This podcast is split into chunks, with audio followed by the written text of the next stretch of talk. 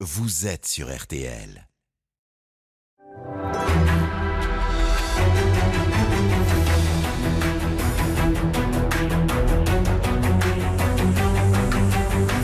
Le grand jury RTL Le Figaro LCI. Première partie. Invité aujourd'hui, Jordan Bardella, président du Rassemblement national. Le débat est dirigé par Benjamin Sportouche. Bonjour à toutes et à tous, bienvenue dans le grand studio de RTL. Bonjour Jordan Bardella. Bonjour. Merci d'être avec nous aujourd'hui. En seconde partie de cette émission, nous poursuivons nos débats de la présidentielle. Vous serez face à Marlène Schiappa, ministre déléguée à la citoyenneté, un face-à-face -à, ne pas manquer à partir de 12h35. À mes côtés aujourd'hui pour vous interroger, Marion Mourgue du Figaro. Bonjour Marion. Bonjour. Et Adrien Jean de TF1 LCI. Cette Oh. émission est bien sûr en direct jusqu'à 13h. Vous pouvez interagir à tout moment. Hashtag le grand jury. Marie-Pierre Haddad nous rejoindra en fin de première partie pour relayer vos interrogations à notre invité. Alors Jordan Bardella, en septembre dernier, vous avez pris la succession de Marine Le Pen à la tête du Rassemblement national. Et depuis le début de cet intérim, ça ne cesse de tanguer. L'émergence d'Éric Zemmour, son ascension dans les sondages, et puis et surtout les défections qui s'enchaînent dans votre parti à son profit, au profit d'Éric Zemmour, au, point de mettre en péril l'accès au second tour de la présidentielle de Marine Le Pen, alors qu'il y a quelques mois, cela semblait acquis. Nous parlions donc des défections. Une de plus vient de s'y ajouter, c'est celle de Stéphane Ravier, le sénateur RN des Bouches-du-Rhône. Il rejoint Éric Zemmour. C'est un coup dur pour vous? Non, c'est pas un coup dur, mais si vous voulez, moi, ce que je déplore, c'est que euh, cette élection présidentielle ressemble de plus en plus à la, la Fédération française de football. C'est-à-dire qu'on achète des joueurs, c'est un, un grand mercato depuis septembre. Des gens des Républicains partent rejoindre Emmanuel Macron, euh, une dizaine d'élus du Rassemblement national ont fait le choix de rejoindre la campagne d'Éric Zemmour, hein, une dizaine d'élus sur euh, les 1000 que nous avons aujourd'hui.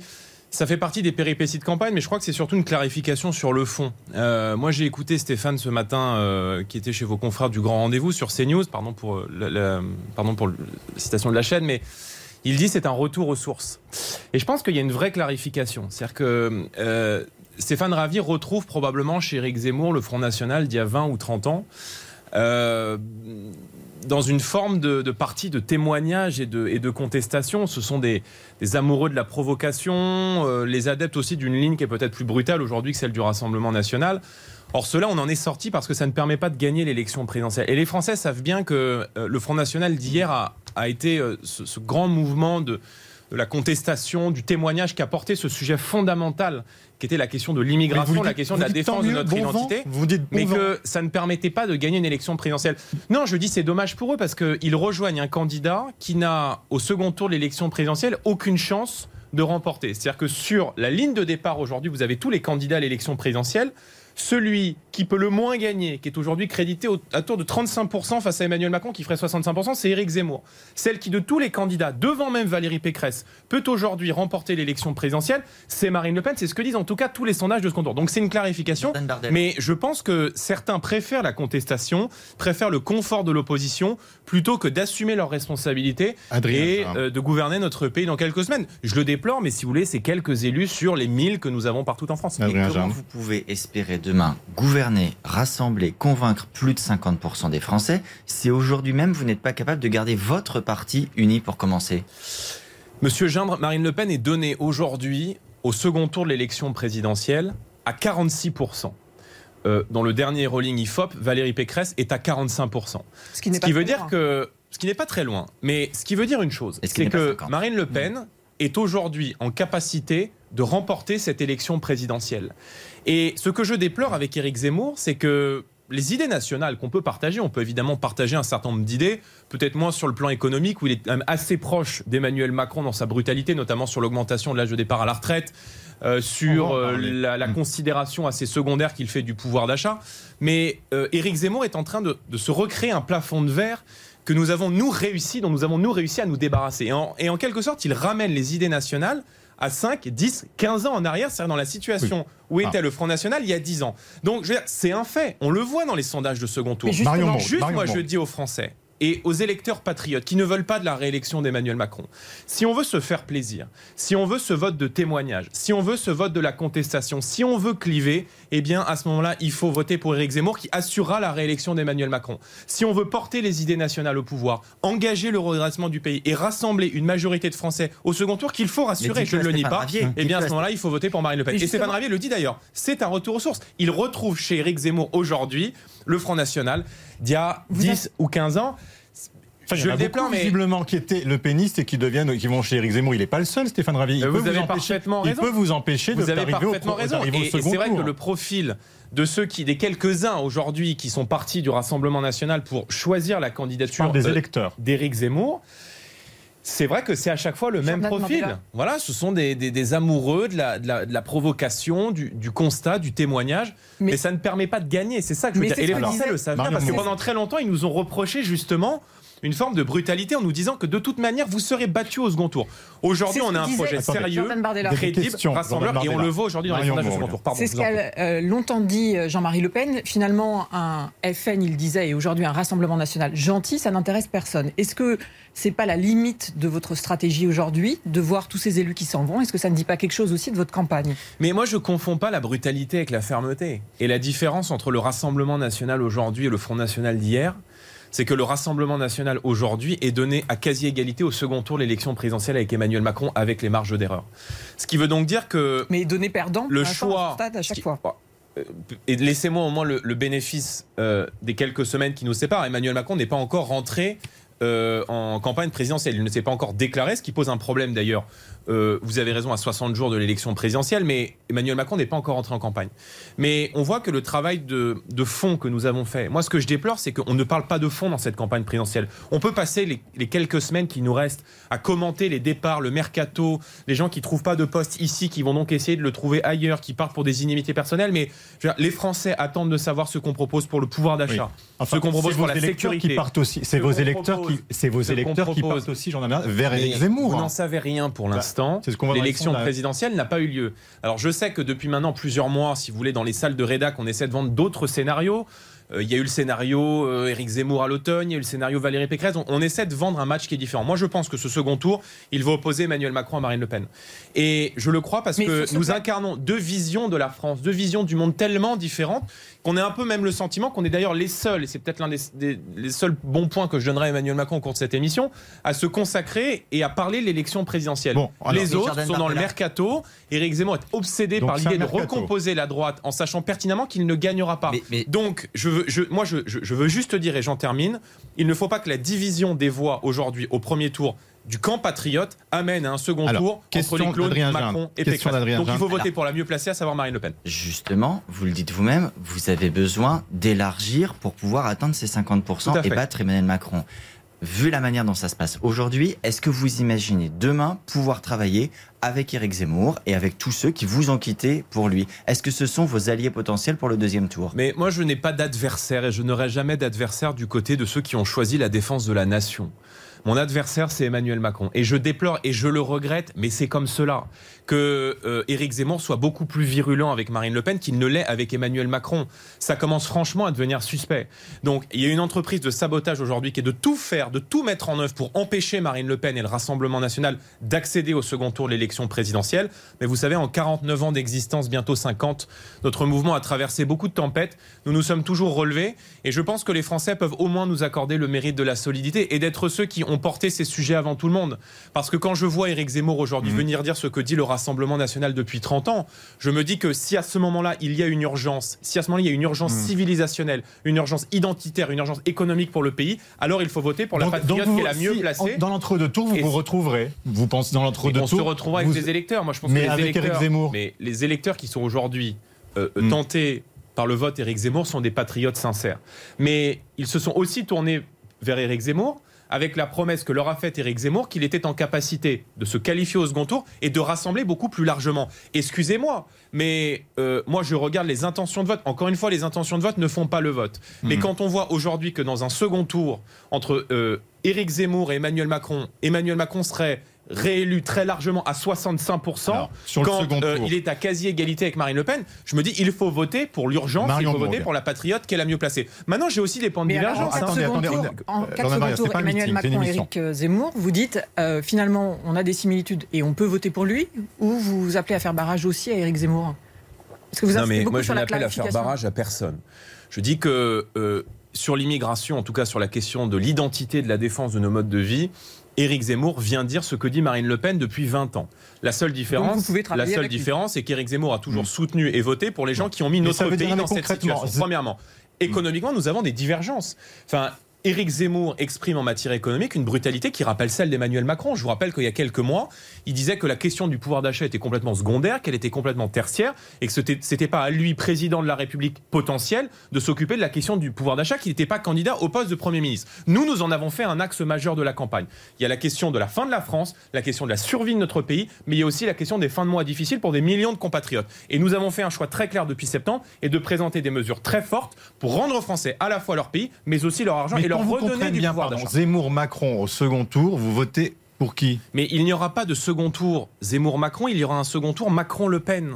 mais Donc, pourquoi c'est ça veut dire que non mais si c'est Éric Zemmour, il faut quand même que vous projetez dans cette Non, mais je ne vais pas vous faire plaisir à faire de la politique politicienne. Euh, moi, au second tour, ça sera tout sauf Emmanuel Macron. Voilà, je pense que l'urgence, c'est de battre Bon. Emmanuel Macron. Donc, Tout pour éviter Emmanuel la Macron. réélection d'Emmanuel Macron, Zemmour. qui amènerait un nouveau quinquennat de tension, de violence, de déconstruction de notre pays, il faut aujourd'hui voter pour celle qui est la mieux placée. Je, je suis désolé de le dire, mais moi je lis les sondages, je lis vos émissions, je lis les sondages que vous présentez à l'antenne. Celle qui est aujourd'hui en capacité de le faire, c'est Marine Le Pen. Donc, Mm. moi je dis, pas de dispersion, pas d'abstention, ne nous réveillons pas avec la gueule de bois le 10 avril au matin. Il faut donc donner à Marine Le Pen la dynamique la plus forte des et pas voter pour quelqu'un qui Marlène ramène le camp Schiappa vous national si vous voulez. sur Emmanuel Macron pour 15 ce que vous à venez de 15 ans, dire. 20 ans, Adrien Gindre. Mandela, Tout ce que vous venez de dire, est-ce que vous pensez que des personnalités comme Nicolas Bay ou comme Marion Maréchal l'ont compris et qu'ils seront l'un comme l'autre aux côtés de Marine Le Pen jusqu'au bout? J'en sais rien, vous avez qu'à les inviter. Vous les, vous les invitez, vous leur Nicolas poserez la Bay était question. là il n'y a pas très longtemps, il Écoutez, n'était pas très clair sur le moi, soutien à Marine Le Pen. hein. euh, Nicolas Bay, je l'ai eu au téléphone il y a quelques jours. Il m'a indiqué qu'il restait euh, dans le cadre de la campagne, qu'il restait au Rassemblement et qu'il apporterait son parrainage à Marine Le Pen. Donc jusqu'au bout. Euh, mais je le crois, oui. Maintenant, les quelques personnes qui sont parties, si vous voulez, n'ont pas pris la peine de téléphoner. Donc, euh, Vous tout aviez est été prévenu possible. par euh, Stéphane Ravier? Tout est possible si Nicolas B vous a- n'a pas appelé euh, Marine Le Pen. tout est possible, mais enfin, je, je trouve ça assez pathétique et assez pitoyable pour la France que de passer une élection présidentielle à commenter un mercato de 10 personnes, probablement parce que ça fait un peu de mousse et qu'on attend sans doute qu'Emmanuel Macron rentre en campagne. Mais Et dans je ces 10 vous assure, personnes-là qui font la mousse, les pardon Français, on les connaît bien, on connaît la vie des Français. Ils sont à 10 000 kilomètres de ces petits débats qui n'intéressent personne et dont bien souvent ils découvrent le nom de gens qui partent dans vos émissions lorsqu'ils annoncent leur départ. Oui, c'est pas le cas. Donc, un peu d'humilité. à soutenir. euh, Un peu, mais ils ont déjà indiqué, c'est déjà le cas. Marion Maréchal a déjà indiqué qu'elle préférait la campagne d'Éric Zemmour à celle de Marine Le Pen. Donc c'est déjà le cas. Donc on va pas feuilletonner Mais- pendant pendant six semaines, à l'heure où il y a une crise du pouvoir d'achat majeure, à l'heure où il n'y a plus un seul endroit où les Français se sentent en sécurité dans notre pays, et à l'heure où nous devons faire face à une crise Mais pardon, migratoire. mais Jordan Bardella, mais la principale défection pour l'instant, c'est celle des Français, puisque dans les sondages, vous ne faites pas le, le gap entre Éric Zemmour et vous-même. Il y a quelques points qui vous séparent. C'est la défection, c'est celle des Français Monsieur pour l'instant. Nous sommes donnés au second tour de l'élection présidentielle à 46%. Nous n'avons jamais été donnés aussi haut et nous ne cessons de Vous franchir des marches. tour. Mois après mois, qui nous rapprochent aujourd'hui des 50% et une voix. Donc, je ne dirais pas autre chose que euh, ceux qui veulent aujourd'hui que les idées patriotes, nationales, de défense de la France arrivent au pouvoir, eh bien, il faut voter pour Marine Le Pen. Encore une fois, moi, je ne suis pas dans une revanche de la droite ou de la gauche. Je pense qu'Éric Zemmour fait une autre erreur, qui est celle de penser que cette élection présidentielle, c'est la revanche de la droite contre la gauche. Il veut faire l'union de la droite face à une hypothétique union de la gauche. La gauche est aujourd'hui en état de mort cérébrale. Il n'y a pas un candidat de gauche qui franchit les 10% dans les sondages. Or, l'union de la droite, moi, je ne souhaite pas m'allier avec Valérie Pécresse ou avec Xavier Bertrand, c'est avec des gens qui ont mis notre pays dans la situation dans laquelle il se trouve aujourd'hui. Donc, nous sommes en train de créer aujourd'hui autour de Marine Le Pen un grand mouvement populaire, national, qui prend en compte à la fois la fin du mois et à la fois les questions identitaires, les questions Mm. sécuritaires. Donc, je veux dire, on est au-dessus de tout ça. Mais je vous dites pense vous que l'enjeu de cette élection Par exemple, vous dites Éric Zemmour n'est pas un adversaire. Est-ce que Valérie Pécresse est une adversaire ou vous dites Emmanuel Macron c'est mon adversaire? Éric Zemmour, ce n'est pas votre adversaire, et Valérie Pécresse, qui aujourd'hui est en meeting au Zénith. Et moi, je pense, aux, électeurs des Républicains, parce que je sais qu'il y a beaucoup de patriotes sincères chez les Républicains. Or, Valérie Pécresse, on a un peu le sentiment, et beaucoup probablement de, cadres, de militants LR que je respecte aussi, ont le sentiment que Valérie Pécresse, elle n'a rien à raconter dans cette élection présidentielle. Qu'elle est le clone d'Emmanuel Macron? Enfin, si vous arrivez à me trouver trois différences entre Valérie Pécresse et Emmanuel Macron, euh, euh, franchement, je vous félicite. Mais on voit que. Donc euh, vous visez l'électorat euh, LR aussi pour. euh, on voit que. Valérie Pécresse euh, veut être plus macroniste que Macron. Elle dit je veux faire les réformes qu'il n'a pas eu le courage de faire. On voit que dans un second tour aujourd'hui, on a des sondages qui la mettent sur des intentions de vote plus basses que ne ferait Marine Le Pen au second tour. Donc moi je dis aux électeurs patriotes sincères des Républicains qui sont attachés à la défense de la France, euh, ne vous faites pas voler Alors, cette on élection présidentielle on une va- seconde on va fois. en venir au fond. Ne vous faites pas voler une nouvelle fois cette élection présidentielle. Moi je les appelle à nous rejoindre. on, on va venir au Qui fond, défend justement. aujourd'hui le retour de l'ordre, le retour de l'autorité, venir, on va la défense de la Je dis aux électeurs de droite, Une venez avec nous. question. Laurent Saint-Afrique, que certains, dont certains vont découvrir aujourd'hui le nom, qui est le principal lieutenant de Jean-Marie Le Pen, que vous connaissez bien, a Non, annoncé lui aussi qu'il allait. Vous le Non, connaissez mais pas. bon, bon, écoutez, Non mais juste, est-ce que ça veut dire, est-ce que ça veut dire, est-ce que ça veut, Oui, est-ce que vous êtes sûr que Jean-Marie Le Pen, on peut aussi se poser la question, sera est un soutien définitif de sa fille Marine Le Pen? Excusez-moi, mais euh, on est dans une émission sérieuse. Bah oui, et ben je Vous vous, me demandez de commenter. Non mais attendez, vous me demandez de commenter le choix de vote du chauffeur de Jean-Marie Le Pen. C'est le chauffeur pour vous. Bon bah écoutez, il sera content de l'entendre. Mais je vous pose la question. Non mais excusez-moi, mais c'est pas sérieux. certain. Laurent de Saint-Afrique dit quoi? Euh, que personne, enfin, je veux bien moi qu'on passe euh, l'émission à, Non, commenter non, mais ça, mais euh, Laurent de Saint-Afrique dit euh, je voterai Éric Zemmour parce que je retrouve chez Éric Zemmour Jean-Marie Le Pen. C'est pour ça que je vous pose la question sur Jean-Marie Le Pen lui-même. Est-ce que Jean-Marie Le Pen pourrait être. Est-ce que, ça, est-ce que vous dites, oui, j'ai discuté avec lui, je suis persuadé qu'il sera un soutien de sa fille Marine Le Pen Mais écoutez, je n'en sais rien. Enfin, je, je ne suis pas Bon. Jean-Marie Le Pen. Je, je respecte beaucoup Jean-Marie Le Pen. Jean-Marie Le Pen a dit il y a quelques jours, il s'est exprimé Mm. en disant que euh, euh, estimait que Marine Le Pen était aujourd'hui la mieux placée pour battre Emmanuel Macron. Donc, je veux dire, euh, voilà, qu'est-ce que vous voulez que je vous dise? Ben, Ce que vous venez de me dire. Bon, ben voilà. D'un autre côté, voilà, vous dites, je n'en sais rien. Donc on verra la suite concernant Jean-Marie Le Pen. On en vient au fond, puisque vous notamment de l'immigration, des différences que vous pouvez avoir avec Éric Zemmour. Et on parle notamment de l'immigration. Adrien Gindre. Oui, tout à l'heure, vous rappeliez l'importance de l'engagement euh, depuis de nombreuses années du Rassemblement national sur cette question. La semaine dernière, à votre place, euh, Guillaume Pelletier euh, s'est risqué un chiffre. Il dit qu'en cas d'élection d'Éric Zemmour, ça pourrait concerner 2,5 millions de personnes qui pourraient avoir vocation à quitter le territoire français. Est-ce que vous, vous avez procédé à une évaluation du nombre de personnes que vous souhaiteriez voir quitter le territoire français? On pense par exemple à l'une de vos mesures, qui est l'idée de faire partir des étrangers qui n'auraient pas de- d'emploi depuis une certaine durée. Pour Éric Zemmour, c'est au bout de six mois, par exemple. Quelles seraient concrètement les conséquences et le nombre de personnes concernées en cas d'accession de Marine Le Pen au pouvoir? D'abord, vous le savez, Marine Le Pen l'a l'a annoncé à plusieurs reprises. Euh, L'une des premières mesures qu'elle prendra dès son élection est l'organisation d'un référendum sur l'immigration. Ça fait 40 ans maintenant qu'on impose une immigration massive aux Français. Euh, Je vous rappelle les chiffres, j'aurai probablement l'occasion d'en discuter avec la ministre tout à l'heure. Euh, 1 275 000 titres de séjour, dont 435 000 pour motif familial, ont été euh, accordés par le gouvernement d'Emmanuel Macron depuis 2017. Donc nous sommes devant une véritable submersion qui dure depuis trop longtemps que les Français ne souhaitent pas. Donc nous organiserons un référendum sur l'immigration et nous ferons adopter un projet de loi qui vise à donner aux Français clé en main la possibilité de décider qui peuple la France. Nous instaurerons dans le droit, vous le savez, la priorité nationale. C'est-à-dire que dans l'accès à l'emploi, dans l'accès au logement, nous donnerons une priorité d'accès aux citoyens français. Nous supprimerons les aides sociales euh, aux étrangers parce que les aides sociales sont financées par les Français et la solidarité, si elle n'est plus nationale, alors la solidarité nationale n'est plus.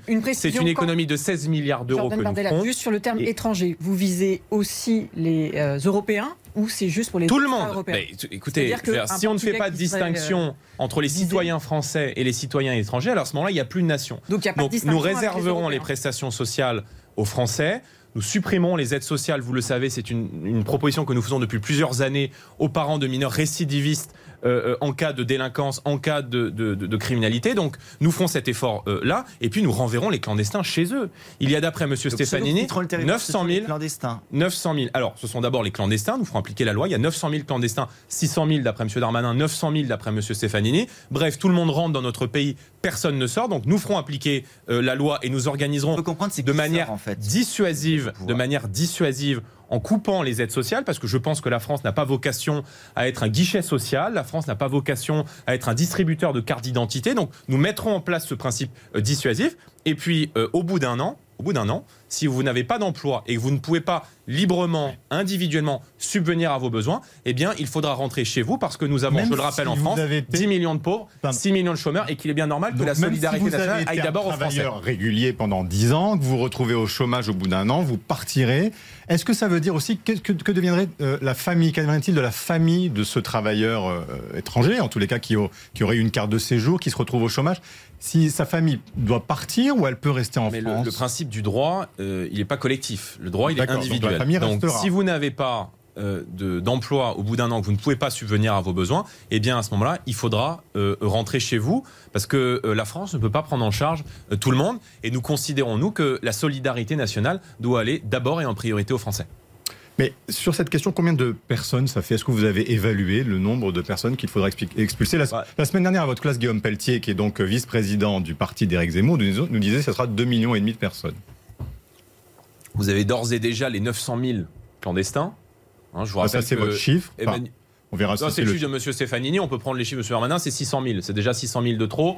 Et si on prend le nombre de bénéficiaires de l'aide médicale d'État, parce que ce qui est formidable aussi en France, c'est que vous pouvez venir en France sans jamais avoir travaillé, sans jamais avoir cotisé, sans bénéficier de la nationalité. Vous bénéficiez de l'ensemble de la palette de soins gratuits, ce qu'on appelle l'aide médicale d'État. C'est un peu plus euh, d'un milliard d'euros que nous couperons évidemment parce que à l'heure où un Français sur trois n'arrive plus à se soigner mhm. parce que le reste à charge est trop important, personne ne comprend qu'on continue d'offrir les soins gratuits aux clandestins. Donc si Marine Le Pen arrive à la tête de l'État, le message sera très clair, on ne passe pas.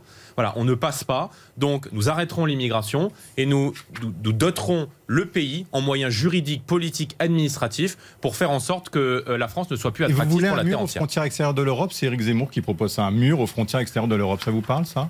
Écoutez, 90% de notre civilisation sont des murs. Si vous supprimez les murs, il n'en reste rien, disait Romain Gary.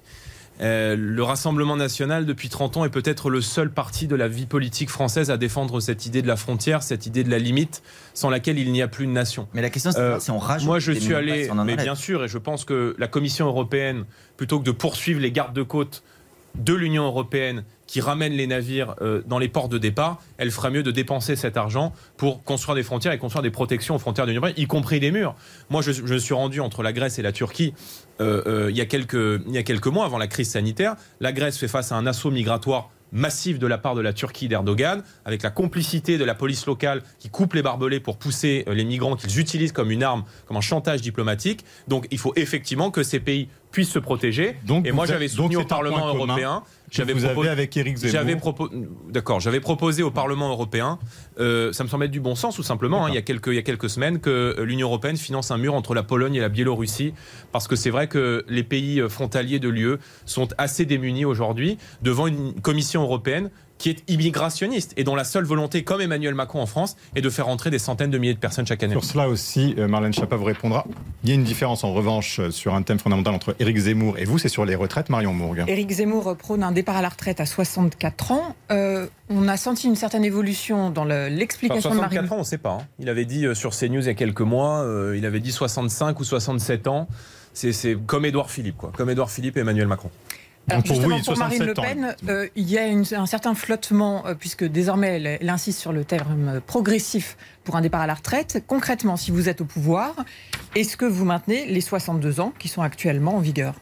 Je crois qu'en 10 ans de je crois qu'en 10 ans, il n'y a pas un représentant du Rassemblement national qui, au grand jury, n'a pas été interrogé sur la question des retraites. C'est le, classique de l'émission. Non, non, mais il n'y a aucun problème. Je vais vous répondre. L'idée, c'est plus vous commencez tôt, plus vous partirez tôt. Donc entre 17 et 20 ans, vous partirez à 60 ans à la retraite. Mais quelqu'un qui aurait euh, commencé alors à 23, Il y aura au-dessus une progressivité qui se mettra en place. Mais l'idée, c'est que pour tous les métiers, et c'est l'idée qu'on a toujours soutenue, on, a un peu évolué par rapport à 2017 parce que la situation du pays a évolué. Donc vous pas nous qui même que ce n'est pas la même formulation C'est pas nous, bah, c'est pas la même formulation parce que c'est pas la même, la même situation économique. Et qu'on hérite quand même d'un pays qui compte 600 milliards d'euros de dette. Par exemple, et qu'il faut donc, à 23 ans, on part à 63 ans. Et qu'il faut donc en tenir compte. Marine Le Pen va présenter le 17 février le détail de sa réforme. Je ne vais pas lui griller la politesse, mais juste juste pour que les téléspectateurs comprennent, l'idée c'est que tous ces métiers de force, tous ces métiers d'extérieur, du bâtiment, euh, tous ces métiers qui exigent un, sacrifice personnel, individuel, euh, avec des conditions qui sont difficiles, les gens qui ne travaillent pas dans des bureaux, ces gens-là, cette France-là, elle a le droit de partir à la retraite. Mais, l'âge légal restera 62 ans ou pas? L'âge légal restera 62 ans ou il sera ça, ça sera 60 ans? 60 ans avec 40 annuités et au-dessus au-dessus de 20 ans, il y aura une progressivité qui se mettra en place. Mais l'idée, c'est vraiment que pour les métiers les plus difficiles, où vous avez commencé généralement entre 17 et 20 ans, vous puissiez et qu'on puisse vous garantir un départ euh, à 60 ans. Encore une fois, Marine Le Pen présentera le, détail de sa réforme le 17. donc il y a une forme d'âge pivot comme Édouard Philippe l'avait envisagé. Non, ça ne sera, pas un, sera pas un âge pivot, ça sera une, progressivité, mais qui, tiendra, qui prendra compte évidemment du, de, de l'âge de départ et euh, du nombre d'annuités. Donc là, mais j'ai toujours pas compris si l'âge légal, c'était, ça restait à 62 ou pas. je pense que Marine Le Pen aura droit à cette question aussi la prochaine fois qu'elle sera à ma place. Je veux pas, encore une fois, je vous dis, elle présente, si, c'est extrêmement clair. Euh, entre 17 et 20 ans, vous partez à 60 ans et au-dessus, vous partirez un petit peu plus tard parce qu'il y aura une progressivité. Mais, mais d'ailleurs, dans le, dans le système qu'on proposait, c'est à peu près pareil, puisque 40 annuités, on sait que vous rentrez sur le marché du travail aujourd'hui à 22 ans et demi, donc vous partez à 62 ans et demi. On fera juste une petite modification parce que, euh, évidemment, que mm. quand on hérite mm. de 600 milliards d'euros de dettes telles que euh, nous lèguera la France d'Emmanuel Macron dans quelques semaines. Évidemment, il faut en tenir compte et être euh, euh, pragmatique. Autre actualité, c'est les convois dits de la liberté. Ils étaient hier dans les rues de Paris, notamment Adrien Gindre. Marine Le Pen a eu l'occasion d'exprimer une forme de soutien à leur endroit. Est-ce que vous souhaitez voir ces convois se, se reproduire? Est-ce que pour vous, ils doivent, tous les samedis, un peu à la manière des Gilets jaunes, reprendre la route de Paris pour manifester? Ces convois sont en tout cas la préfiguration de ce que sera la France euh, si Emmanuel Macron est réélu. On se souvient des Gilets jaunes, nous en avions soutenu les revendications.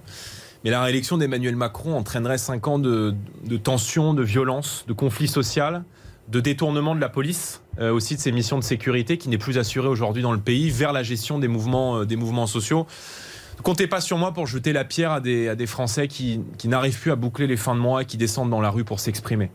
Euh, Emmanuel Macron n'a rien fait. Il y avait eu le fameux grand débat. Il n'en est strictement rien ressorti. Il y a eu les quelques mois d'apaisement social avec la, la, crise sanitaire. Mais vous voyez bien que quand Emmanuel Macron hmm. euh, entre en campagne en sortant les blindés de la gendarmerie contre des Français qui manifestent, je trouve ça assez révélateur de l'état d'esprit de son quinquennat blindé qu'on voit rarement, si vous me permettez, euh, dans les cités pour le trafic de drogue hmm. ou qu'on voit rarement sur les Champs-Élysées quand euh, ce sont les supporters algériens qui cassent tout. Vous dites c'est disproportionné c'est une forme de, de, violence à l'égard des Français. C'est cette France-là. En fait, on, est, on, a un sentiment qu'on est gouverné par des gens qui détestent les Français. Euh, euh, moi, j'ai entendu Monsieur, euh, Monsieur Beaune, qui est le ministre des Affaires européennes, parler du convoi de la honte. Et ça fait suite, si vous voulez, une petite musique. Hein, la lèpre populiste, les gens qui réussissent, les gens qui ne sont rien, les, les, bons à rien, les, réfractaires, les, les illettrés, à bloquer Paris tout ce mépris social. Non, mais moi, je. Est-ce que vous les encouragez ou pas moi, je, moi, je veux dire aujourd'hui aux Français qui n'arrivent plus à joindre les deux bouts, mmh. qu'on peut manifester. Euh, je suis plus réticent sur les blocages, mais qu'on peut exprimer ce droit de manifestation. Mais il faut voter. Et euh, rien ne changera dans notre pays si on ne change pas les gens qui sont au pouvoir. Or, j'en termine. Marine Le Pen a annoncé que le lendemain matin de son élection, le lendemain matin de son entrée en fonction, elle décrétera la baisse de la TVA de 20% à 5,5 sur toutes les énergies, le carburant, le gaz, l'électricité, le fioul, pour redonner du pouvoir d'achat immédiatement à nos concitoyens et mettre fin aux raquettes fiscales. Question express. Le grand jury. Question express. Jordan Bardella, pour ou contre six nouvelles centrales nucléaires annoncées par Emmanuel Macron cette semaine? Euh, euh, pour et un peu plus, mais euh, Monsieur, c'est le en même temps. Quoi. Macron, c'est comme les éoliennes, il agit en fonction du vent. Mm. Il veut six nouvelles centrales et en même temps, il en ferme 14. Bon. Pour ou contre l'interdiction du port du voile pour les mineurs? Pour interdiction du port du voile pour tout le monde dans l'espace public, pour tous et partout. Et vous l'avez dit aussi de la kippa pour tout le monde. Hein. C'était ce qu'avait dit euh, Marine Le Pen euh, ici même. Bah, euh, Tous les signes sensatoires. L'idée, c'est d'étendre, alors si on va sur le détail juridique, l'idée, c'est d'étendre la loi de 2004 hmm. sur l'interdiction des signes religieux à l'école à l'ensemble de l'espace public. évidemment qu'il y aura une égalité entre les. On demandera cet effort à, nos compatriotes de confession juive quand ils peuvent encore porter la kippa, hein, ce qui n'est plus le cas aujourd'hui dans beaucoup de quartiers. Pour ou contre le retour d'un ministère de l'identité nationale? Euh, pour, mais surtout pour la défense de l'identité nationale en arrêtant l'immigration. Et enfin, pour ou contre la PMA pour toutes euh, Contre. C'est maintenant la parole aux électeurs. Le grand jury, parole aux électeurs. Bonjour Marie-Pierre Haddad. Bonjour à tous, bonjour Jordan Bardella. Alors pour rebondir directement sur vos propos sur le convoi de la liberté, euh, Bernard veut avoir votre opinion et euh, particulièrement sur la frange complotiste qui euh, habite voilà ce mouvement. Est-ce que ça vous dérange qu'il y ait des complotistes dans ce mouvement vu que Marine Le Pen dit comprendre le mouvement du convoi de la liberté Non mais moi je ne, je ne sonde pas les cœurs et les reins. C'est-à-dire que quand vous en, moi je regarde un mouvement dans sa globalité. Moi je suis pas complotiste, je je suis pas anti-vax. Donc ça vous dérange pas je, bah, vous, voulez, vous voulez faire quoi? Vous voulez mettre les gens en prison parce qu'ils sont complotistes? Non, mais Marine Le Pen dit comprendre le mouvement dans sa globalité. Oui, on comprend, on comprend. Bien sûr, on comprend, on comprend que des gens n'arrivent plus à boucler les fins de mois et, et n'arrivent plus à mettre du carburant, à faire le plein de carburant quand ils vont à la pompe. On comprend que des gens sont obligés aujourd'hui de limiter leurs déplacements euh, parce que euh, l'essence est trop chère et que donc ils souhaitent s'exprimer. Donc, si on peut comprendre les Français sans être à chaque fois dans euh, la, la, aller sonder les cœurs et les reins. Moi, je suis pas complotiste, mais si vous voulez, je suis dans, il y a dans une manifestation, il y a des milliers de personnes qui manifestent. Marie-Pierre Haddad. Oui, alors Marine Le Pen est toujours rémunérée comme présidente du Rassemblement national. Ça fait 5 000 euros par mois, mais vous, vous occupez ce poste depuis septembre. Vous assumez cette fonction bénévolement et JC en fait ne comprend pas. Il trouve ça un peu bizarre.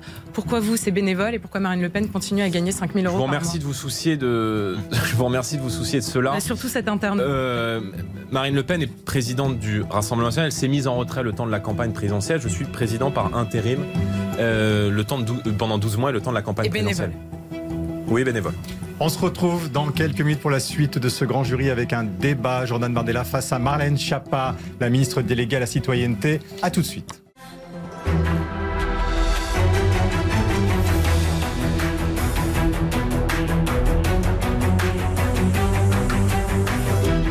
Jury RTL Le Figaro LCI, seconde partie. Jordan Bardella face à Marlène Schiappa, ministre déléguée à la citoyenneté. Le débat est dirigé par Benjamin Sportouche. Avec à mes côtés Marion Mourgue du Figaro, Adrien Gindre de TF1 LCI. Bonjour Marlène Schiappa. Bonjour. Merci de nous avoir euh, rejoints. Donc Merci de m'avoir invité.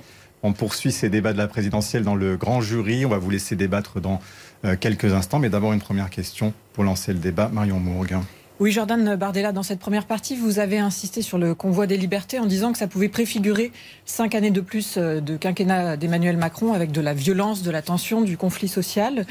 Est-ce que c'est aussi ce que vous voyez? Qu'est-ce que vous répondez à cette critique de Jordan Bardella? Plusieurs choses. D'abord, si vous me le permettez, je voudrais commencer euh, mon intervention dans cette émission par euh, une pensée à la mémoire d'Ilan Halimi, puisque c'est aujourd'hui l'anniversaire, le triste anniversaire euh, de son assassinat. Et je veux rappeler que l'antisémitisme existe encore et avoir une pensée pour sa mère et pour ses proches, ça me semble important en cette date, en cette date importante. Je partage. Merci.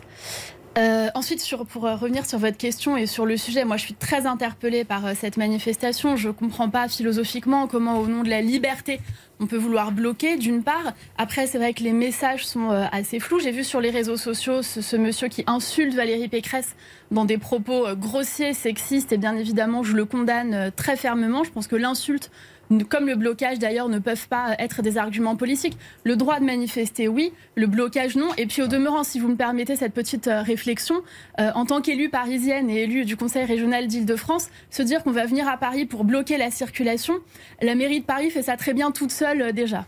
Jordan Menas dit qu'il comprend ce, ce, mouvement qui le soutient. Il n'y a pas de représentant d'Anne Hidalgo en plateau, c'est pas très fair. Il, donc il soutient ce mouvement. Mais il vous dit c'est 50 tensions si Emmanuel Macron est élu et c'est à nouveau les gilets jaunes dans la rue. Qu'est-ce que vous lui répondez? Non, moi je crois pas que ce soit le sujet. D'ailleurs, on voit que la manifestation hier a été très bien encadrée euh, par les forces de l'ordre. Euh, je veux d'ailleurs euh, saluer leur travail. Le ministre de l'Intérieur était carrément les blindés. Est-ce que c'est pas non plus excessif Que dit Marine Le Pen Non, mais vous savez quand il y a une menace de venir bloquer Paris, nous à qui on pense? On pense par exemple à ces commerçants, ces petits commerçants qui ont ouvert des commerces, des restaurants, des coiffeurs dans Paris qui ont été bloqués par les gilets jaunes, fermés à cause de la pandémie de Covid et qui aujourd'hui tentent de renouveler leur activité économique après avoir été soutenu d'ailleurs par euh, Emmanuel Macron et qui se retrouve de nouveau avec cette menace de blocage, c'est notre responsabilité d'assurer l'ordre public. On ne peut pas nous reprocher à la fois d'être laxiste sur la sécurité et de trop assurer l'ordre public quand nous le faisons. Ordre public assuré, Jordan Mandela. non, mais quand ce sont d'innombrables quartiers dans notre pays aujourd'hui euh, qui vivent sous la loi des dealers, des trafiquants de drogue, euh, là, le blocage vous pose moins de problèmes. Et là, vous ne sortez pas les blindés. Donc, on voit qu'il y a quand même une disproportion aujourd'hui dans la manière de considérer des gens. Encore une fois, des Français. Il y a peut-être quelques, quelques uluberlus, quelques personnes qui par-ci par-là ont des propos orduriers. Évidemment que tout le monde les condamne. Mais voyez bien qu'il y a un mouvement de fond. Voyez bien qu'il y a aujourd'hui dans notre pays des millions de gens qui ne se sentent ni aimés ni respectés par les responsables politiques, et au premier desquels Emmanuel Macron, qui a eu des mots très durs contre eux. Euh, le président de la République évoquait il y a quelques, il y a quelques mois, il y a quelques années, je ne vais pas vous refaire tout le, tout le dictionnaire des petites phrases, mais il expliquait que les gares étaient le croisement de gens qui réussissaient, de gens qui n'étaient rien. Il avait parlé des illettrés de GAD en parlant de ces femmes ouvrières. Euh, il avait évidemment à plusieurs reprises utilisé des propos qui étaient insultants, méprisants à l'égard des Français. Donc moi, la question que je me pose, c'est est-ce qu'un un jour, les Français vont choisir un président de la République qui les aime et qui les respecte Nous, on fait ce choix. mais vous ne pouvez pas ignorer aujourd'hui qu'il y a une crise du pouvoir d'achat majeure. Il y a un sondage Odoxa qui est sorti en fin d'année dernière qui nous disait que 75% des Français considèrent qu'en un an, leur pouvoir d'achat a baissé. Et ils vous le disent d'ailleurs, nous n'arrivons plus à faire le plein d'essence, nous n'arrivons plus à remplir le caddie de course, nous n'arrivons plus on va parler du, on va parler euh, du pouvoir d'achat, Moi, je pose juste une question, juste, j'en termine. Pourquoi est-ce qu'on ne décrète pas immédiatement, tout de suite, la baisse des taxes sur les. il y a 60% de taxes sur les carburants. Nous, nous le ferons. Je pose la question. On a un moyen concret pour redonner du pouvoir d'achat aux Français tout de suite. Pourquoi vous ne le faites pas D'abord, sur le fait que Emmanuel Macron ne respecte pas les Français. Évidemment, je ne partage pas cette analyse. L'analyse, c'est la défiance entre les citoyens et les responsables politiques, oui, et hélas, je le déplore, quel qu'il soit. C'est d'ailleurs ce qui monte euh, sur la question de l'abstention, et c'est pourquoi d'ailleurs nous allons lancer une campagne contre l'abstention. Je rappelle au passage, pour ceux qui nous écoutent, qu'on peut s'inscrire sur les listes électorales pour voter pour qui, on veut, c'est la démocratie, mais on peut s'inscrire sur les listes électorales pour la présidentielle jusqu'au 4 mars. C'est important de le dire et de le rappeler, c'est aussi ça euh, la citoyenneté. Pour répondre sur ce que vous dites, moi j'observe que euh, pendant 5 ans, Emmanuel Macron aura consacré son quinquennat à faire plus pour ceux qui ont moins. On parle de pouvoir d'achat, on parle de gens qui ont des difficultés. Mais moi, je vais vous donner un exemple. Le reste à charge zéro sur la santé. Vous aviez avant le quinquennat d'Emmanuel Macron des gens qui ne pouvaient pas se faire soigner les dents. On sait tous à quel point une rage de dents peut vous gâcher la vie. Des gens qui ne pouvaient pas s'acheter des lunettes. Grâce au reste à charge zéro, vous avez désormais ces personnes qui n'avaient pas accès à ces soins qui ont accès à ces soins. Vous me parlez des prix euh, de l'énergie, des taxes, etc. Mais euh, je, je rejoins évidemment cette problématique et c'est pourquoi le Premier ministre Jean Castex a pris d'ailleurs cette décision euh, courageuse euh, à un moment de bloquer justement la montée des prix de l'énergie. Et je crois qu'à chaque fois, nous avons été au rendez-vous. On parlait de la pandémie de Covid. Pendant la pandémie de Covid, c'est le président Emmanuel Macron qui a permis à l'économie de se tenir. Tous les classements internationaux le disent. Pourquoi, pourquoi euh, Que vous répondez-vous à sa question? Il vous dit baisse de la TVA. Il faut bloquer les, prix ici.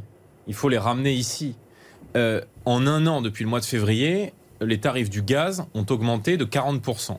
En moyenne, une facture de gaz euh, pour une, pour une famille modeste, c'était 800 euros. Avec l'augmentation des 40%, on est passé à 1200 euros. Le chèque énergie de 100 euros que vous avez proposé ne couvre même pas un quart de la hausse des prix du gaz. À quoi vient s'ajouter euh, la hausse des prix des carburants? On est là dans Paris, à quelques euh, mètres ici à la porte, on est à, 2 euros le litre d'essence. Or, l'essence est un bien où aujourd'hui, c'est l'un des seuls biens d'ailleurs, où on a plus de taxes que de produits lui-même. On a 60% de taxes. Avec la mesure que nous proposons, qui est de décréter l'ensemble de ces produits énergétiques comme produits de première nécessité, on pourrait passer la TVA de 20% à 5,5. Sur un plein de 40 litres, c'est 8 euros de pouvoir d'achat qu'on rend aux Français. Donc, moi, ce que je vous reproche, c'est de ne pas prendre en compte cette urgence du pouvoir d'achat. Et c'est finalement de n'apporter comme réponse aujourd'hui à la détresse de millions de Français que les blindés et que la répression. évidemment qu'il y a des blocages et il faut les, que ce soit la case. Et je pense évidemment aux commerçants aussi de la il faut les condamner. Mais je veux dire, à un moment donné, il faut comprendre cette détresse sociale qui s'est exprimée pendant les Gilets jaunes, qui s'est exprimée contre euh, la réforme des retraites et qui va encore une fois continuer à s'exprimer si Emmanuel Macron devait être réélu. Moi, je partage le constat sur euh, la question euh, évidemment des taxes, du prix de l'essence, etc. Néanmoins, je crois que nos approches sont différentes et c'est très intéressant parce que on interroge. Vous avez raison et on interroge rarement d'ailleurs le Rassemblement national sur son programme économique et je suis ravie qu'on puisse en parler. Nous avons des approches différentes. Le président Emmanuel Macron, ça a été pendant cinq ans le président du travail. Et d'ailleurs, j'observe que dans cette campagne présidentielle, il y a un sujet qui est très absent, c'est la question de l'emploi. C'est la première fois que la question du chômage de masse n'est pas au cœur des débats de l'élection présidentielle. Là, vous Pourquoi vraiment sur le pouvoir d'achat. Mais alors, pardon, mais moi je suis quelqu'un d'assez basique. Je pense que le meilleur moyen de gagner de l'argent, euh, c'est travailler. Et donc, quand on m'interroge sur le pouvoir d'achat, j'aime aussi répondre sur la manière dont chacun. Et bien justement, sur la manière dont chacun. bien hein. sûr, sur la manière dont chacun peut avoir un vrai travail, un vrai salaire. Vous avez des millions de jeunes qui étaient sans aucune perspective d'avenir. Grâce à l'apprentissage, grâce au travail qui a été mené, des contrats d'apprentissage d'apprentissage ont été signés à un niveau record. Ça veut dire que ce sont des jeunes comment qui ont une formation et qui auront un vrai travail et, un vrai salaire. Et bien, et bien justement, Justement, c'est exactement ce que nous disons. Et sur la question du pouvoir d'achat, moi, je veux parler d'une catégorie très particulière, dont on parle très peu, et beaucoup trop peu. C'est les mamans solo, les mères célibataires. Moi, j'ai présidé pendant dix ans un réseau, une association qui s'appelait Maman Travail. J'avais beaucoup de mamans qui venaient me voir en me disant, moi, voilà, le père de mes enfants est parti, a refait sa vie, et je me retrouve toute seule à élever mes enfants. Et je n'arrive pas, par exemple, à payer des baskets pour le sport de mon fils. Je n'arrive pas à payer la cantine. Nous avons fait un débat récemment sur la question des familles, notamment des familles monoparentales. Nous avons des milliers de témoignages de mères célibataires qui sont dans cette situation. Donc vous reconnaissez un problème Eh bien, pour y répondre, le président de la République, Emmanuel Macron, a mis en place ce système de reversement des pensions alimentaires pour obliger chacun à prendre ses responsabilités et que ces mères célibataires. Mais vous contestez le fait qu'il y a un problème de pouvoir d'achat, Marlène Schiappa, aujourd'hui pour les Français Vous contestez le fait qu'il y a un problème de pouvoir d'achat? Non, j'ai dit que j'étais d'accord sur la question notamment de l'essence, etc. Je veux dire qu'il y a une situation qui est extrêmement hétérogène. On parle beaucoup de tout ce qui va mal. On peut aussi peut-être de temps en temps parler de ce qui va bien, de ce qui a été fait dans ce quinquennat. Oui, mais là, on parle d'un point précis et concret, justement. Qu'est-ce que vous faites sur cette question bah, de pouvoir d'achat? Alors, pardon, mais si à chaque vous et moi, fois, Madame la ministre, c'est que vous êtes au pouvoir. C'est vous qui avez la possibilité d'appuyer sur le temps. Moi, ça me choque quand vous dites le meilleur moyen de gagner de l'argent, c'est de travailler. Ah bah, écoutez, ça va faire plaisir aux caissières, ça va faire plaisir aux femmes de ménage, ça va faire plaisir aux soignants, ça va faire plaisir aux aidants. Vous allez leur dire si vous ne gagnez pas. Nous avons rehaussé leur salaire avec le Ségur de la santé. parce que vous travaillez pas assez, vous êtes des fainéants. C'est bien, ça correspond parfaitement à la philosophie d'Emmanuel euh, Macron que je C'est absolument pas ce que j'ai dit. Et vous savez très bien qu'en disant ça, je pense également à la politique de la ville que nous menons, euh, puisque vous avez dit tout à l'heure que quand il y avait de la violence dans les quartiers, on n'y allait pas, etc. J'étais encore cette semaine à Trappes avec ma collègue Nadia Hay et nous menons là-bas un gros travail avec notamment euh, des médiateurs pour s'adresser à des jeunes qui peuvent être attirés et eh bien, vers le stup. Je dis clairement, j'ai grandi dans une cité à Belleville et il y avait autour de moi des gens qui étaient attirés par le trafic de stup parce qu'on gagnait de l'argent rapidement. Et c'est pour ça qu'on met en place justement des travaux alternatifs pour les jeunes, pour leur dire qu'au lieu d'aller faire le chouf et gagner de l'argent, eh bien vous pouvez être valorisé, avoir un rôle dans votre quartier, avoir un rôle dans la société démarrer un contrat d'apprentissage ou par le SNU vous insérer et ensuite avoir ce vrai travail, ce vrai salaire. Je retiens que le Rassemblement national considère que le meilleur moyen de gagner de l'argent, ce n'est pas de travailler. C'est intéressant comme vision économique. Non, je dis pas ça. tout le monde a parfaitement compris ce que vous avez dit et votre phrase était choquante. Mais euh, le meilleur moyen de gagner de l'argent, c'est travailler. C'est une phrase choquante. Non, non, mais vous pouvez pas dire aux gens, euh, euh, Madame, il y a un Français sur cinq qui l'an dernier, sur l'année 2021, ne s'est pas chauffé correctement parce que euh, la facture de, de gaz, que j'ai connu, de fuel ou d'électricité était trop chère. Mais évidemment. Donc, de n'apporter comme seule réponse à ces gens-là, de leur dire vous n'avez qu'à travailler, vous n'avez qu'à peut-être traverser la rue, pardon d'être en désaccord et d'être un peu choqué par cette phrase. Je parle pas pour les gens. Je pas, non, alors je veux répondre, pardon, je suis mise en cause. Deuxièmement, je, ne m'adresse pas à ces gens, je m'adresse à vous, puisque vous, vous semblez vouloir être très interventionniste dans l'économie, assez peu euh, libéral là, finalement. Concrètement, pourquoi vous baissez pas les taxes, madame Il y a 60% de taxes sur le Pourquoi vous ne les baissez pas Eh bien, concrètement, je suis en train de vous expliquer tout ce que nous avons fait sur le pouvoir d'achat. Vous faites une proposition. Manifestement, ça ne marche on pourra, pas. Euh, en débattre. C'est pas vrai que ça marche pas. Vous avez une vision sinistre de ce pays. Je suis désolée, mais tout ne va pas mal en France. Il y a des belles histoires en France. Moi, j'ai récompensé des prodiges de la République. Ces jeunes qui, pendant le confinement, ont monté euh, les courses aux mamies qui ne pouvaient pas se déplacer, qui ont fabriqué des masques pendant la nuit, qui ont créé des applications pour aider chacun à se repérer. Eh bien, je crois qu'il faut en parler euh, de ces jeunes. Il faut en parler de ces belles histoires. on peut pas faire qu'une émission pas des Mozart de tout ce qui va mal. On peut pas faire que des émissions sur des choses sinistres, avoir cette vision décliniste du pays. Il y a aussi des choses vision qui vont bien. Et économiquement, tous, les tous les tous les experts. va vous répondre. Je termine juste ma phrase. Tous les experts de l'économie dans le monde, et y compris récemment dans des grandes publications aux États-Unis, disent que la France est le pays qui s'en est le mieux sorti économiquement de la période Alors, de la rapidement, pandémie. vision décliniste. C'est grâce à Emmanuel Macron. J'ai pas de vision décliniste. Euh, euh, ce que je note aujourd'hui, c'est que la France d'Emmanuel Macron, c'est le chaos. Voilà, c'est le chaos. C'est-à-dire que euh, les gens n'arrivent plus à boucler le mois, à boucler les fins de mois, ils n'arrivent plus à boucler leurs factures. Il n'y a plus un seul endroit aujourd'hui en France où on vit en sécurité. Hein, on parle plus seulement des villes, on parle plus seulement des banlieues, on parle plus seulement des grandes agglomérations, y compris maintenant dans la ruralité où euh, les cambriolages explosent. On arrive quand même dans les chiffres du ministère de l'Intérieur à les, faire baisser en ne prenant en compte que les chiffres des résidences principales et non des résidences secondaires. Avec les chiffres, on peut dire à peu près sont les euh, chiffres ce qu'on veut. Cambriolage au global. Moins 30% de cambriolage. Donc, si vous voulez, c'est ça que je vous reproche. Et je pense D'avoir que fait baisser les cambriolages. Non, mais vous n'avez rien fait baisser du tout. Madame. Alors quand ça augmente, c'est notre faute, quand ça baisse, c'est pas On a vu d'ailleurs la manière dont, avec laquelle était gêné le ministre de l'Intérieur quand Apolline de Malherbe lui a rappelé les chiffres. Mais en matière de sexisme, d'ailleurs, ça, a dû vous plaire. Non, mais je, je veux juste dire. sujet qui est la laïcité. On va parler d'un autre sujet. Vous avez, on a parlé du pouvoir d'achat. Très bien. On va parler d'un autre sujet. Je note juste que nous n'avons pas de réponse aujourd'hui. Pourquoi est-ce qu'on ne baisse pas En tous les, cas, ce sont les réponses de Marianne Chapat. C'est votre débat. Euh, le, sujet de la laïcité, puisque vous êtes en charge de la citoyenneté au gouvernement, eh bien, elle se pose à nouveau. Elle se pose à nouveau avec un collectif de footballeuses qui revendique de pouvoir porter le hijab. Adrien Gindre.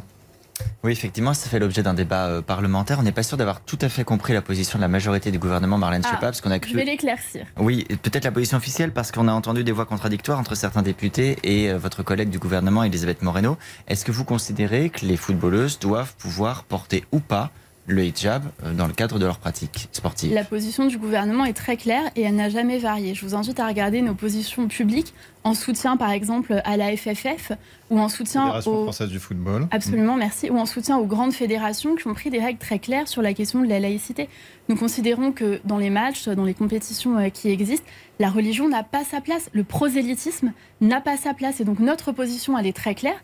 C'est d'ailleurs pour cette raison que nous avons fait le contrat d'engagement républicain qui permet de contractualiser avec toutes les associations, y compris sportives, financées par des fonds publics, que ce soit par l'État ou par des collectivités. pourquoi alors votre collègue Elisabeth Moreno soutient cela et certaines personnalités de votre majorité Alors non, non, pas du tout. Elle est revenue sur ses propos. Je pense qu'il y avait euh, de sa part peut-être une, une, maladresse dans la manière de répondre. Elle est revenue d'ailleurs auprès de l'AFP le soir même sur ses propos. Et des euh, députés le soutiennent dans votre majorité. La majorité n'a pas suivi un amendement des sénateurs euh, les Non, alors là, pardon si vous me le permettez, mais là c'est l'équipe de campagne de Valérie Pécresse qui essaye de refaire la loi en dehors de l'Assemblée nationale. Parce qu'en première lecture, d'ailleurs Éric Ciotti n'était pas présent en première lecture de cette loi, ce débat n'a pas du tout eu lieu en première lecture et Valérie Pécresse a tenté ensuite de courir après euh, Marine Le Pen et, Éric Zemmour et de se dire bah, tiens, je vais faire un peu de surenchère et je vais aller essayer d'en faire un petit peu plus dans le cadre du débat. Mais moi, je tiens à vous dire que la loi, elle se fait à l'Assemblée nationale. Elle se fait pas sur les plateaux de télévision. Si M. Ciotti ou Mme Le Pen aussi, au demeurant, qui n'était pas là non plus euh, lors de cette loi, bien qu'elle soit parlementaire, mmh. s'ils voulaient faire voter des amendements,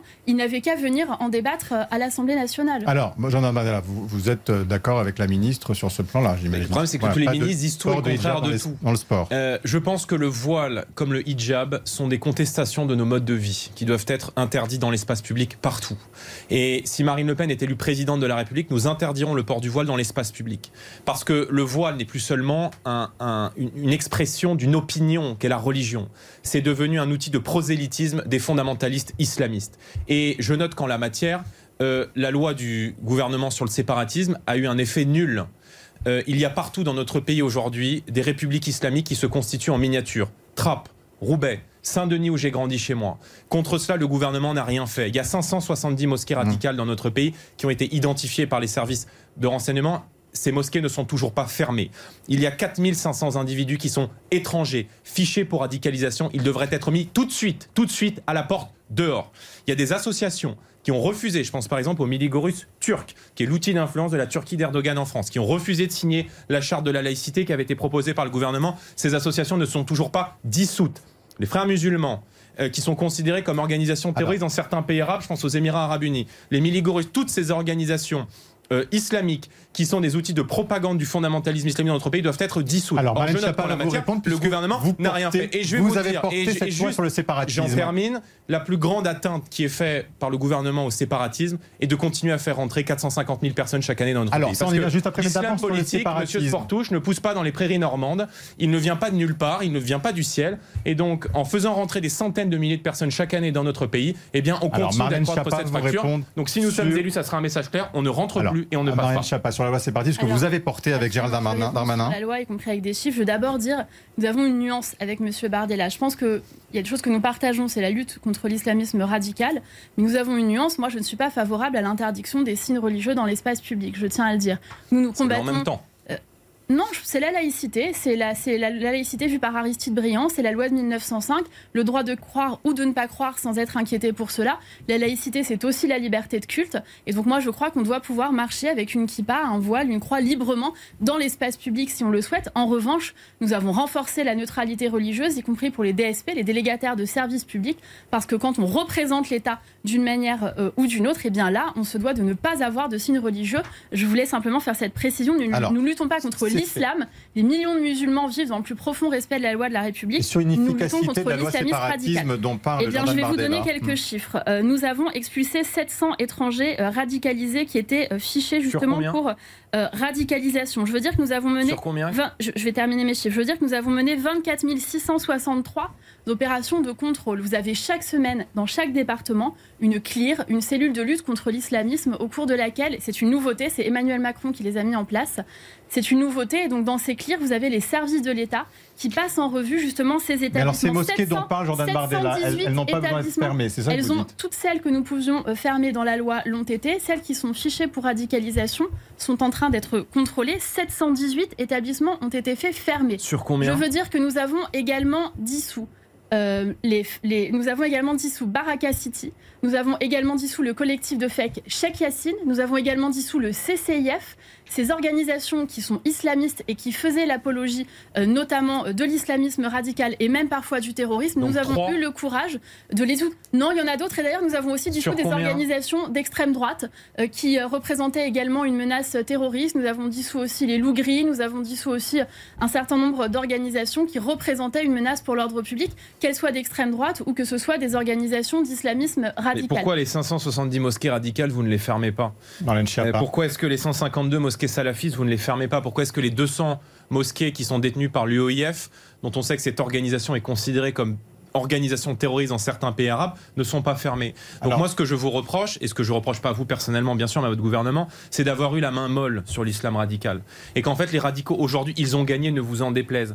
Il y a un sondage euh, IFOP qui est sorti il y a quelques mois qui nous dit que 65% des jeunes musulmans, 65% des jeunes musulmans entre 18 et 24 ans considèrent que la charia est supérieure aux lois de la République. Donc le message, il doit être clair. Quand on vient en France... Après, on parlera c'est pas, simplement une question de laïcité, c'est aussi une question de mode de vie. Quand on vient en France, on vit à la française. On respecte nos modes de vie. On considère la femme comme nous nous considérons historiquement, d'un point de vue civilisationnel, la femme en France, à qui on n'impose pas un voile, et y compris d'ailleurs pour euh, les enfants. Donc en la matière, nous n'aurons pas la main qui tremble. Et vous savez que nous souhaitons faire notamment adopter une loi contre l'idéologie islamiste. Il ne s'agit pas de mener une, guerre de religion. Je pense que euh, d'autres candidats s'en chargent mieux que, euh, mieux que nous. Il ne s'agit pas de cibler une religion. Il s'agit d'interdire l'idéologie islamiste de la même manière que le nazisme est une idéologie qui a été interdite. Et c'est le meilleur moyen qu'on peut rendre d'ailleurs aux Français de confession musulmane qui respectent nos lois, qui pratiquent leur religion à la maison. Mais moi, je ne demande rien d'autre aux gens qui viennent dans notre pays que de nous ressembler et, et de vivre comme des Français. Alors, autre question, puisque vous l'avez soulevé tout à l'heure, c'était euh, l'immigration aux frontières de l'Europe. Adrien Jean. dans la première partie, Jordan Bardella évoquait l'idée qu'on puisse recourir à des murs pour protéger nos frontières et, protéger euh, l'Europe. Est-ce que vous qui disiez à l'instant que vous aviez des nuances avec Jordan Bardella, vous avez une nuance, nuances, sur ce sujet On a des désaccords. Oui, bien évidemment, oui, oui, j'ai écouté ce qui a été dit. Euh, moi, si vous voulez, je ne considère pas les étrangers pour ce qu'ils sont ou pour d'où ils viennent, je les considère pour ce qu'ils font. Et donc de la même manière que j'ai souhaité, euh, j'avais proposé au Premier ministre Édouard Philippe qu'on puisse expulser euh, tous les étrangers qui sont euh, auteurs de viols ou de violences conjugales, ce que j'ai obtenu. De la même manière, j'ai proposé au Président de la République qu'on puisse naturaliser les travailleurs Covid, qui sont ces travailleurs de nationalité étrangère qui ont été en première ligne, nounous, agents de sécurité, vendeurs, soignants, qui ont tenu le pays pendant la période de confinement, qui ont fait un pas vers la République, qui ont mérité que la République fasse un pas vers elle ce sont 17 000 nouveaux compatriotes, nouveaux Français. Je suis très fière qu'ils aient obtenu au-delà, et régulariser au-delà ceux qui sont sur le territoire français depuis 10, 20 ans, par exemple. Est-ce que vous êtes pour Il y a des lois, elles sont appliquées. Je vois que le Rassemblement national est en train de se faire grand remplacer par euh, Éric Zemmour pour utiliser leur vocabulaire et donc est obligé de faire euh, de la surenchère et de la dédiabolisation en même temps. Je comprends que ce soit quelque chose de, très difficile à tenir. écoutez, moi je pense que euh, l'insécurité que nous vivons dans notre pays est, est quasiment totalement le fait de l'immigration. Voilà, il y a quelques jours, je lisais un article du Progrès ce matin à Vénissieux, il y a une fillette de 9 ans qui a été agressée sexuellement par un Marocain dans la rue qui était sous qui faisait l'objet d'une OQTF, c'est-à-dire d'une obligation de quitter le territoire français. Si vous aviez fait votre boulot, cette jeune fille n'aurait pas été agressée.